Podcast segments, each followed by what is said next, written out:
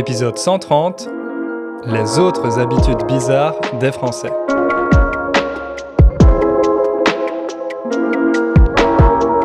Salut à toutes et à tous, et salut Ingrid. Salut Hugo, comment tu vas? Ça va, ça va et toi? Ça va, je suis contente de te retrouver pour euh, ce deuxième épisode sur les habitudes bizarres des Français. C'est vrai que nous, on a fait le premier épisode un peu euh, comme ça pour rigoler, on a passé un bon moment. Et euh, les commentaires ont été très positifs. Vous avez été nombreux à nous dire que vous aimeriez une deuxième partie. Donc on s'est dit pourquoi attendre? On a encore euh, pas mal d'habitudes notées qu'on a envie de partager. Donc aujourd'hui, c'est le jour de la deuxième partie. Ouais, c'est vrai que la liste était longue et on n'avait pas eu le temps de toutes les évoquer. Là, je pense qu'on va pouvoir en développer certaines, notamment en ce qui concerne la nourriture, parce que vous savez que c'est notre obsession numéro un à nous, Français. Mais avant d'en parler, on a quelques annonces à faire. La première, c'est pas vraiment une annonce, c'est plutôt un anniversaire. On a fêté le sixième anniversaire du podcast il y a quelques jours. Le temps passe très vite, j'ai du mal à croire que ça fait déjà six ans que le podcast existe. C'est vrai qu'il y a eu une pandémie au milieu, donc euh, le temps est passé assez vite. Dans tous les cas, on est très content de vous compter parmi nous. Euh, je sais que certains et certaines d'entre vous nous écoutent depuis le début, d'autres nous ont rejoints plus récemment, mais dans tous les cas, vous êtes de plus en plus nombreux à écouter le podcast, donc euh, ça nous fait très plaisir. D'ailleurs, je voulais aussi m'excuser euh, parce qu'il n'y a pas eu d'épisode euh, il y a deux semaines. On a raté un épisode et c'est entièrement de ma faute. J'en suis le seul responsable. Désolé. Je suis parti en vacances deux semaines au Japon. C'était génial, mais euh, j'ai pas eu le temps d'enregistrer un épisode avant de partir. C'était mon plan, mais j'ai pas réussi à le faire. C'est pour ça qu'il n'y a pas eu d'épisode. Maintenant, on va passer aux annonces. La première, c'est qu'on va rouvrir, si ce n'est pas encore fait, les inscriptions pour notre cours intermédiaire Build a Strong Core. Et à partir de maintenant, les inscriptions seront ouvertes tout le temps. Donc vous pourrez rejoindre le cours quand vous voudrez. Euh, toutes les informations sont sur notre site internet. Build a Strong Core, vous le savez, je vous en ai déjà parlé, c'est un cours qui est fait pour les intermédiaires, qui va vous permettre, comme son nom l'indique, de consolider vos connaissances, vos compétences et de vous sentir plus confiant euh, quand vous parlez français. Ensuite, concernant les autres annonces, on a une euh, bonne et une mauvaise nouvelle. Ouais, je te laisse euh, l'annoncer ou tu veux te lancer? Bon, peut-être la, bonne nouvelle déjà, c'est que euh, on a, on est en train de vous concocter, de vous préparer un nouveau cours qui sera un cours avancé. Vous savez que pour l'instant, on a Build a Strong Core et euh, Raconte ton histoire. Et euh, vous êtes beaucoup parmi les auditeurs du podcast à avoir fini Raconte ton histoire et à attendre la suite. Et bah bonne nouvelle, euh, ça arrive bientôt. On est en train de préparer ça. Donc peut-être qu'on peut déjà annoncer un petit peu qu'est-ce qu'on peut leur dire sur ça. On peut leur dire le titre, peut-être? Mm-hmm. Alors le titre, ce sera Les visages de Paris. Mhm. Voilà, suspense. Donc les visages ici, ça a plusieurs sens, vous le comprendrez en découvrant le cours, mais on a voulu vous présenter les différents visages de Paris pour sortir un peu des clichés, des stéréotypes qu'on a sur la capitale française et essayer de vous en donner une image un peu plus actuelle, un peu plus réaliste. Et pour ça, on est allé interviewer différents experts par exemple euh, au niveau euh, de l'urbanisme, de l'architecture. Quoi d'autre, Ingrid? Au niveau de, des différentes réalités sociales, des personnes, de la culture, de l'éducation. Et voilà, l'idée, comme tu disais, c'était de sortir des clichés, mais aussi de préparer un cours qui soit pour un niveau plus avancé, donc avec des vraies conversations et des conversations qui sont pas informelles les gens, bon, nous racontent un peu leur vie toujours, mais aussi nous fournissent des informations sur l'organisation de la vie, l'organisation des classes sociales, etc., etc. C'est vrai. En tout cas, c'est pour nous, ça a été très intéressant à faire. Effectivement, il y a du vocabulaire plus avancé, un peu plus technique dans différents domaines. C'est vraiment un cours qui va s'adresser aux personnes qui ont un niveau C1. Et voilà, ça va vous permettre d'enrichir votre vocabulaire, de pratiquer avec de vraies interviews, un peu comme celles qu'on peut trouver dans les examens du DALF, par exemple, l'examen de français avancé. Mais la mauvaise nouvelle, c'est que pour euh, terminer ce cours, on a besoin de se concentrer dessus. Donc pendant les prochains mois, je dirais au minimum trois mois, on va mettre le podcast en pause pour pouvoir vraiment se concentrer sur le cours. On a essayé de tout faire en parallèle, mais malheureusement, le cours n'avance pas aussi vite que, ce qu'on aimerait. Donc on a pris la décision de mettre euh, le podcast en pause. Par contre, on va continuer les vidéos sur la chaîne YouTube. Donc je vous invite à rejoindre la chaîne, à vous abonner si ce n'est pas encore fait pour euh, continuer de voir nos, prochaines vidéos. Voilà, donc bonne et mauvaise nouvelle, mais euh, on, est toujours là. Vous pouvez nous retrouver avec le cours. Si vous n'êtes pas encore inscrit au cours qui existe déjà, n'hésitez pas à le faire avant qu'on termine euh, le cours plus avancé. Et voilà, on se retrouve aussi sur YouTube et par email. Effectivement, on n'a pas encore de date pour le cours avancé, mais j'aimerais bien qu'on le sorte soit cet été, soit au plus tard à la rentrée en septembre. C'est notre objectif. Mm. Bon, maintenant qu'on vous a annoncé tout ça, on va pouvoir entrer dans le vif du sujet.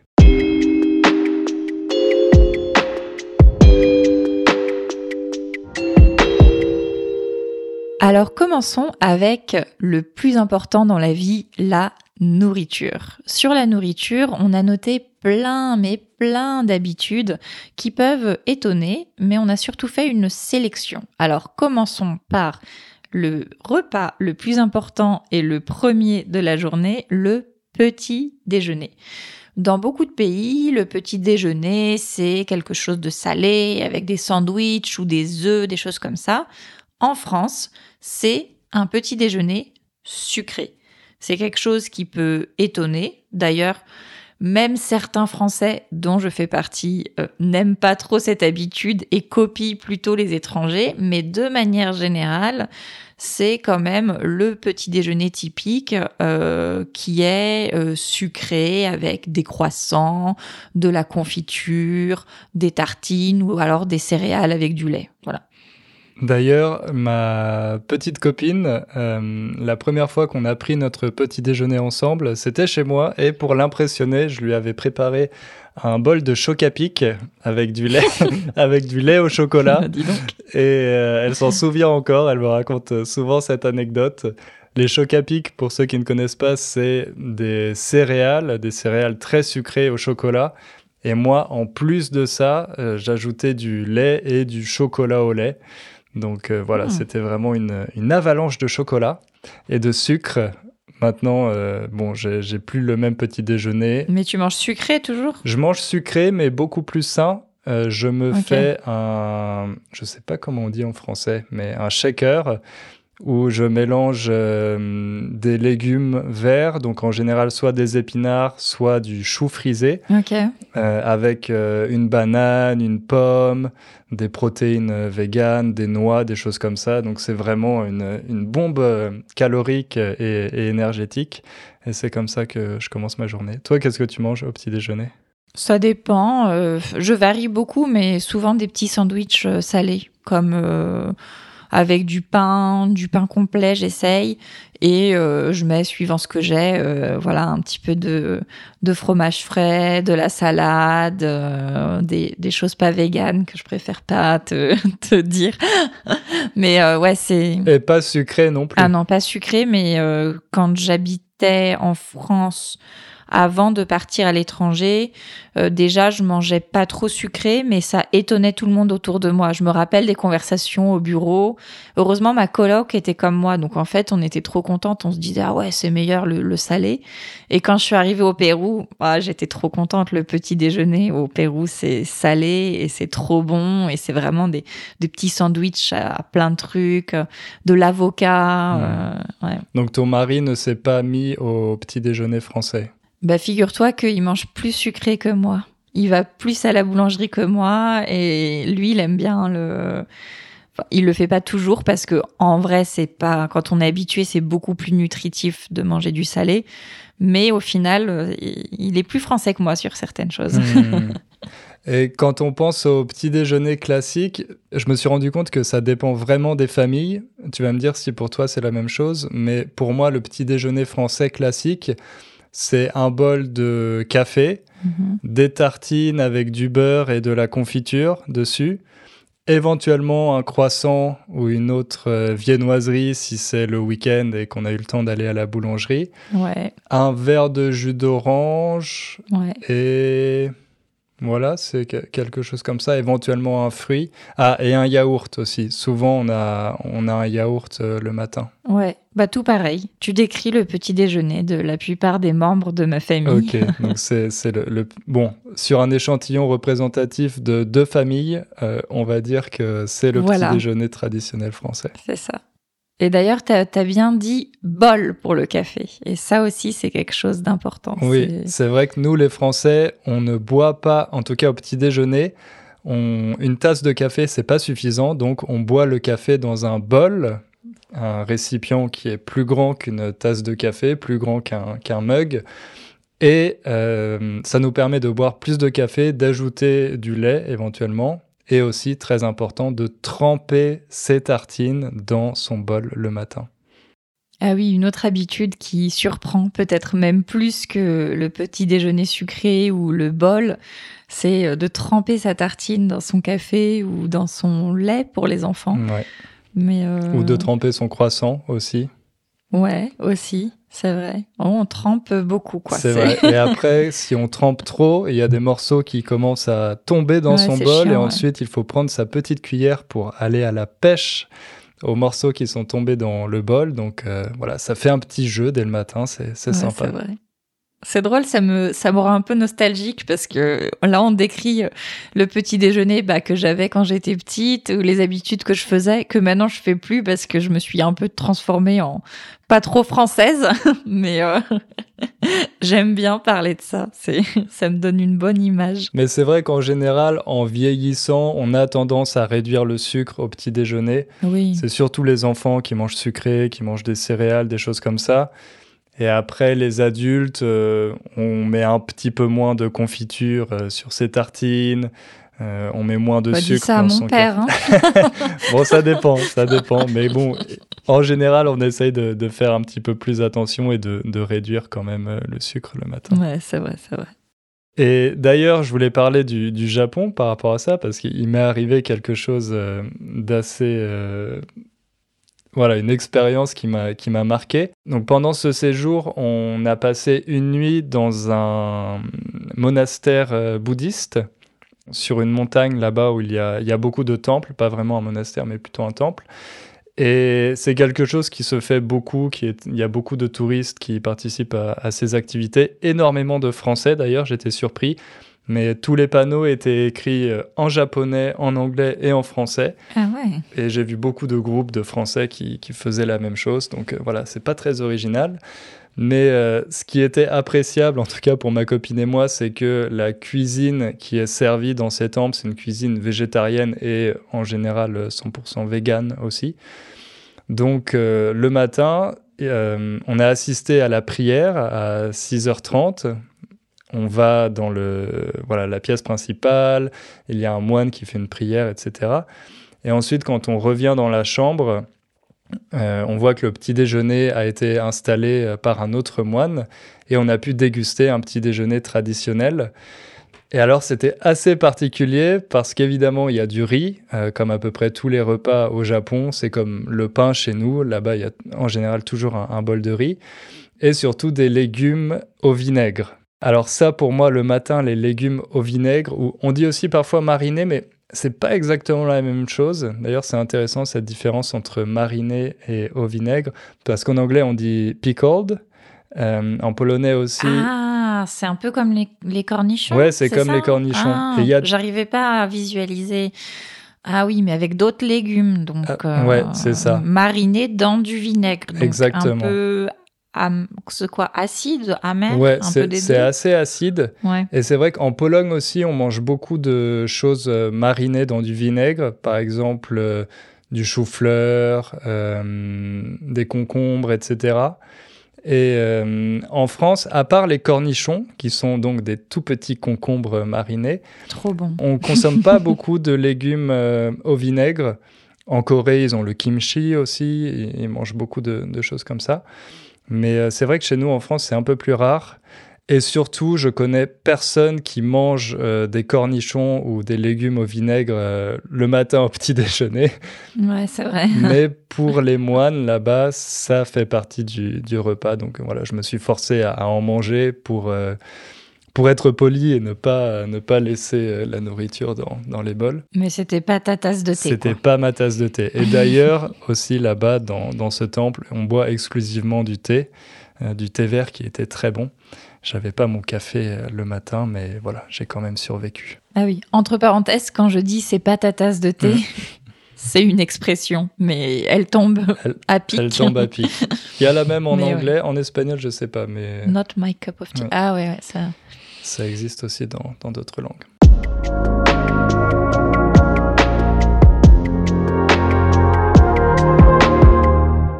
Alors, sur la nourriture, on a encore plein de trucs. Je sens qu'on va encore déborder. on part du petit déjeuner, on avance dans la journée peut-être euh, avec euh, les autres euh, repas. Allons-y. Ok, alors moi je voulais parler d'un truc. Euh, je ne sais pas si tu le fais encore, mais je voulais parler du goûter. Le goûter, c'est un repas euh, qu'on prend à peu près vers euh, 4 heures de l'après-midi. Souvent, c'est pour les enfants quand ils rentrent de l'école. Ça, je pense que ça existe dans beaucoup de pays. Mais quelque chose euh, que j'ai remarqué en France et que, en fait, je sais pas s'ils le font dans les autres pays, mais on m'a déjà dit que c'était un peu particulier, c'est que beaucoup d'adultes prennent encore le goûter. Et hum, au bureau, notamment, les gens vont faire une petite pause euh, pour euh, prendre. En fait, c'est un snack, mais ils continuent à dire ah, je vais prendre mon goûter et euh, à le voir comme quelque chose de sacré. Tous les jours, c'est l'heure du goûter, je dois prendre mon goûter et, euh, et voilà. Et en tout cas, c'est un mot à connaître, même quand on n'a pas des enfants, même autour d'adultes. Euh, c'est un, un repas en plus. C'est vrai. D'ailleurs, il ne faut pas confondre le verbe goûter, qui veut dire essayer quelque chose, essayer de manger quelque chose pour découvrir le goût, et le goûter, qui est un repas comme le dîner, le déjeuner, etc. Moi, quand je travaillais euh, à Paris, j'ai pas le souvenir vraiment que les gens faisaient un goûter. On allait prendre un café, euh, le dernier café de la journée vers 16h, 17h, mais j'ai pas le souvenir qu'on on- on mangeait. J'avais peut-être quelques collègues qui le faisaient, mais c'était pas forcément la, la majorité. T'avais peut-être pas une cafétéria qui vendait des goûters non, non, non, non. Ouais, parce que moi, en fait, partout où j'ai travaillé, il y avait un, une cafétéria qui était l'après-midi qui, qui vendait bah, des goûters, en fait. D'accord. Euh. Donc c'est peut-être ça aussi qui influence. Et puis c'est bien, ça permet d'avoir encore un peu de sucre, euh, une nouvelle injection Ouais. de sucre pour continuer et rester tard au bureau. Donc c'est une bonne stratégie pour les entreprises. C'est ça. Elles ouais. devraient offrir le goûter d'ailleurs. Ouais, tu- devrais m'offrir- me Ah, faire c'est livrer des goûters chez moi. Effectivement. On a le goûter et un autre, c'est pas vraiment un repas, mais une autre habitude, c'est l'apéro, l'apéritif, qui existe aussi en Italie, en Espagne. Les tapas, c'est un peu le même concept? Euh, je sais pas si non. Non. Non. enfin, dans le sens où les tapas en Espagne, c'est tout le temps. Enfin, c'est pas une heure en particulier. Il n'y a pas l'heure de, Ouais. des tapas ou quoi. Alors que l'apéro, en fait, ça veut dire deux choses, parce que j'ai cherché en plus sur Wikipédia. Et euh, j'ai vu que la page sur l'apéritif en français, et donc qui est aussi dans d'autres langues, décrit l'apéritif seulement comme euh, la boisson que tu prends avant de manger. Mais je trouve que c'est pas complet, que quand on dit apéro, c'est vraiment un moment particulier de la journée pendant lequel on mange, on boit, on se retrouve et ça, ça parle pas seulement de ce qu'on, ce qu'on va consommer, mais plutôt de à quel moment on le fait. Et avec qui. C'est vrai. C'est effectivement ce moment où on boit, en général c'est plutôt de l'alcool quand même, on boit mhm. un peu d'alcool et on mange quelque chose. Il y a des familles qui le font systématiquement, même quand il n'y a pas d'invités, mais sinon c'est plutôt quand il y a des invités. On ne passe pas directement à table, mais avant, on s'assoit dans le salon en général et on sert un peu d'alcool et quelques gâteaux apéritifs, euh, des chips, des cacahuètes, des petits fours, des choses comme ça. Et du saucisson. Du saucisson. Désolée. Donc c'est aussi pas, pas très très vegan en général. Mais ça permet de se mettre dans l'ambiance, de s'échauffer, on peut dire, avant le repas, avant de passer aux choses sérieuses. Et c'est aussi un moment où la cuisinière ou le cuisinier, en tout cas la personne qui a préparé le repas, peut soit finir les derniers préparatifs, euh, soit s'asseoir avec les invités pour parler un peu. Euh, et voilà, on a plus le temps de, discuter parce qu'une fois qu'on est à table, euh, bon, c'est vraiment les choses sérieuses. Et parfois aussi, on se retrouve seulement pour l'apéro. On peut dire est-ce qu'on se voit pour le dîner ou est-ce qu'on se fait juste un apéro? Donc voilà, ça permet d'avoir un peu un moment entre deux et après de quand même rentrer dîner euh, à la maison ou quoi. Euh, c'est vrai, parce qu'en général en France, il faut réserver pour euh, dîner au restaurant. Les restaurants sont souvent pleins, c'est assez difficile d'y aller, d'avoir une table si on n'a pas réservé avant. Donc l'apéro, ça permet d'être moins organisé simplement de retrouver un ami quelque part pour boire un verre et manger des chips et, des cacahuètes sans avoir euh, de réservation ou euh, sans être euh, voilà sans avoir vraiment préparé notre notre soirée. Ça met moins la pression. C'est vrai. Mais on ne boit pas que de l'alcool en France, contrairement aux idées reçues. De temps en temps, on boit aussi de l'eau. Et oui, c'est vrai, on boit de l'eau et d'ailleurs, j'ai l'impression que euh, la France a une relation très particulière à l'eau euh, pour plein de raisons. Euh, donc déjà, en France, dans tous les restaurants et les bars, on peut avoir une carafe d'eau, donc une, une bouteille d'eau du robinet euh, gratuitement. On peut boire euh, de, sans avoir à payer de bouteilles en, plastique, euh, voilà. Et sans avoir à la demander en général. Sans avoir à la demander. Dans les restaurants, ils servent systématiquement et dans les bars, bon, il faut demander, mais à aucun moment ils peuvent dire, ils vont dire que non. Donc ça déjà c'est une chose qui est un peu particulière. Au Japon ils le font aussi. J'ai beaucoup, ah, j'ai beaucoup apprécié parce qu'en Pologne non. Et à chaque fois qu'on demande une carafe d'eau ou de l'eau du robinet, les, les, serveurs nous regardent un peu euh, voilà, comme des, des, parias ou des gens qui n'ont pas d'argent pour, euh, pour s'acheter de l'eau. Donc euh, c'est toujours... bon, maintenant je le fais plus et simplement on achète une bouteille d'eau. Mais c'est assez rare en Pologne qu'on nous serve l'eau du, robinet au restaurant. Ouais, c'est vrai que dans beaucoup de pays, euh, c'est comme ça. Et moi, je sais que quand je suis à l'étranger euh, et que je dois payer une bouteille euh, d'eau, bah en fait, je prends de l'eau pétillante. Et ça, c'est quelque chose aussi qui, bon, existe dans d'autres pays, mais en France, il y a une très grande consommation d'eau pétillante ou d'eau gazeuse, qui n'est pas vraiment la même chose, puisque il me semble que l'eau pétillante, c'est de l'eau qui est naturellement euh, avec du gaz. Donc, euh, ça va pas être une marque de d'eau plate qui va juste rajouter des bulles. Non, c'est vraiment une source particulière. Et en France, on a des sources comme ça qui sont vraiment hyper hyper consommées, comme Perrier par exemple.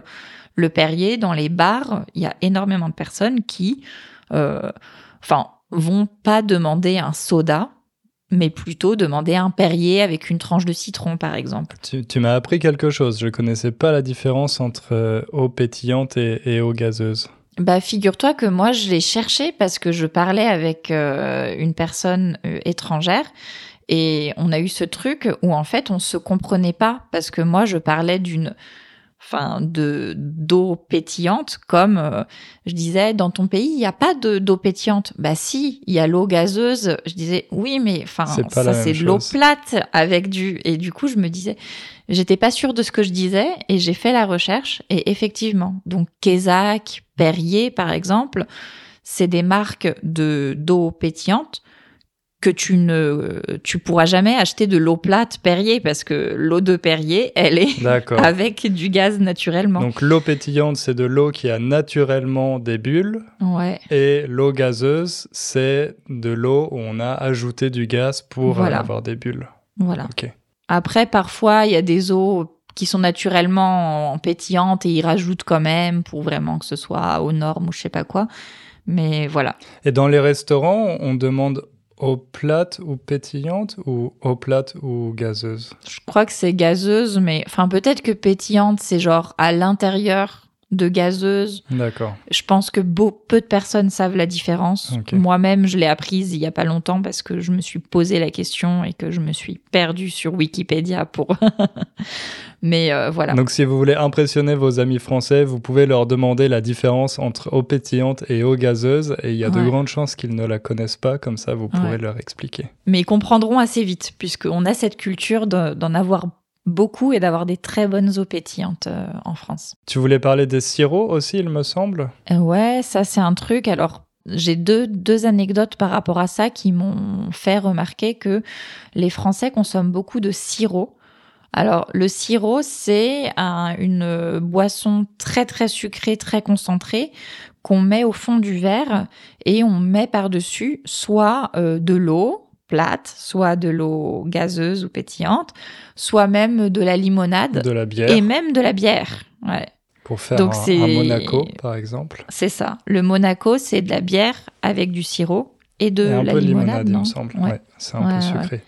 Mais les, les sirops, en général, ont le goût de fruits. Donc un sirop de fraise, un sirop de menthe, sirop d'abricot, de pêche, etc. De, le plus courant, c'est grenadine. Ouais, le sirop de grenadine. J'en buvais énormément quand j'étais petit. C'est vrai que on buvait pas beaucoup de coca ou de choses comme ça. C'est arrivé un peu plus tard à l'adolescence, mais quand j'étais enfant, je me souviens que j'avais euh, un grand verre de sirop de menthe ou de grenadine avec de l'eau, effectivement. Mais bah ouais, c'est ça. Les enfants français vont beaucoup plus boire de de l'eau avec du sirop, voire un diabolo. Les jours de fête, c'est un petit peu, c'est de la limonade avec du sirop, mais euh, moins de soda. Et effectivement, j'ai une amie française qui habite en Espagne. Elle euh, se fait, euh, quand il y a des Français qui viennent la voir, elle se fait livrer du sirop. D'accord, d'accord.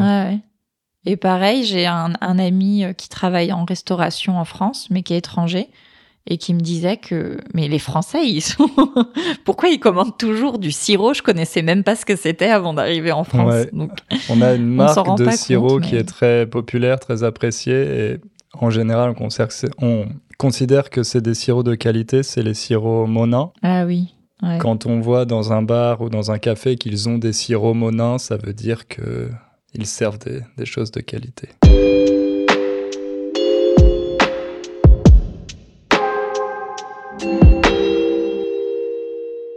On voulait parler aussi un peu de l'obsession des Français pour le fromage.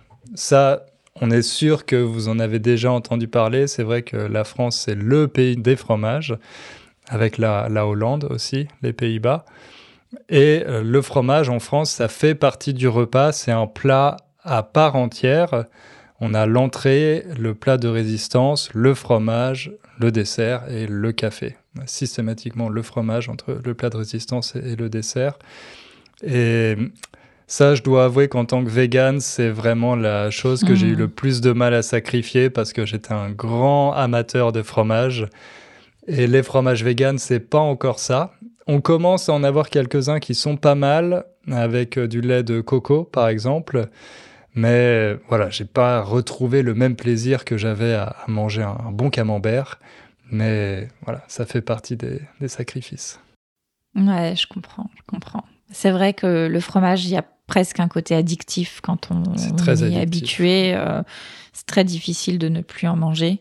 Et euh, effectivement, les étrangers parfois sont surpris euh, d'une part du fait que dans les supermarchés, par exemple, les rayons fromage mais sont immenses par rapport à d'autres pays et que à peu près tous les Français quand tu leur demandes par exemple quel est ton fromage préféré, ils peuvent te donner deux, trois euh, noms différents. Ou quand on voit les fromages, on les goûte. Enfin, pour nous, c'est pas ah c'est du fromage, c'est ah c'est du brie.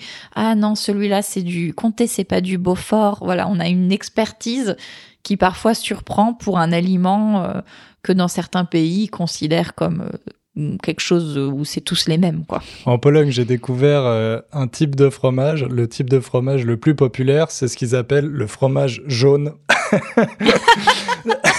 c'est pas vrai. Donc, euh, ah ouais. donc voilà, du fromage jaune, c'est je dois dire que c'était plus facile de sacrifier le fromage en Pologne qu'en France parce ah bah qu'il n'y a pas cette, cette, culture du fromage. Euh, on peut trouver dans les grandes villes forcément du fromage de chèvre, des camemberts, des choses comme ça. Mais euh, les Polonais sont pas des grands amateurs de, de fromage. Hmm. Bah, tant mieux pour toi alors. Voilà. Mais quand je rentre en France, euh, la tentation est, est omniprésente. On va continuer sur les produits laitiers et parler peut-être des yaourts. Ouais. On s'est rendu compte aussi que hum, les Français sont des grands consommateurs de yaourts. Ça fait partie du dessert classique. Très souvent, à la fin du repas, on prend un yaourt, un yaourt au chocolat, un yaourt aux fruits. Et en Pologne, je me suis rendu compte que c'était beaucoup plus rare parce que par exemple dans les supermarchés, ils vendent des yaourts mais à l'unité et ça coûte assez cher. Alors qu'en France, dans les supermarchés, vous pouvez acheter un pack familial avec 30 euh, yaourts à l'intérieur. Et une famille achète ça et au bout d'une semaine, tous les yaourts ont été mangés parce que voilà, les parents mangent un yaourt, les enfants aussi. Donc on consomme énormément de yaourts. D'ailleurs, j'ai lu que ça posait énormément de problèmes au niveau des emballages pour l'environnement. Ah parce que jusqu'à maintenant, la plupart des pots de yaourt euh, n'étaient pas recyclables. Mais là, apparemment, les fabricants se sont concertés pour euh, changer le type de plastique qu'ils utilisent et qu'on puisse enfin les recycler. Donc ça, ça devrait changer euh, dans, les prochaines années. Oui, parce que précision, quand on parle de, de packs familiales, etc., c'est parce que c'est des pots individuels que un repas égale un pot. Alors que dans d'autres pays, c'est des bouteilles ou des pots énormes, voire je pense qu'il y a des pays où c'est déjà que des gros pots en verre, parce qu'il y a des pays bien plus évolués que la France sur l'écologie. Mais euh, voilà, effectivement, c'est et quand on quand on va dans les rayons yaourt en France, pareil, c'est comme pour le fromage. Les yaourts, il y en a même limite plus que le fromage en prenant aussi en compte les autres desserts, comme tu disais, chocolat et tout. Voilà, il y a des, on peut trouver des crèmes brûlées en industriel, en, en pack individuel, euh, de tout, des îles flottantes, des, des tas de desserts. Parce qu'en France, le dessert, c'est sacré. C'est vrai, on adore les desserts je me rends compte qu'on est vraiment des addicts du sucre dès l'enfance et ensuite ça continue euh, toute la vie. On est parti du petit déjeuner au, au sirop. Donc c'est vraiment, il y a un problème de sucre euh, en France quand même. Il y a un petit problème de sucre, c'est vrai.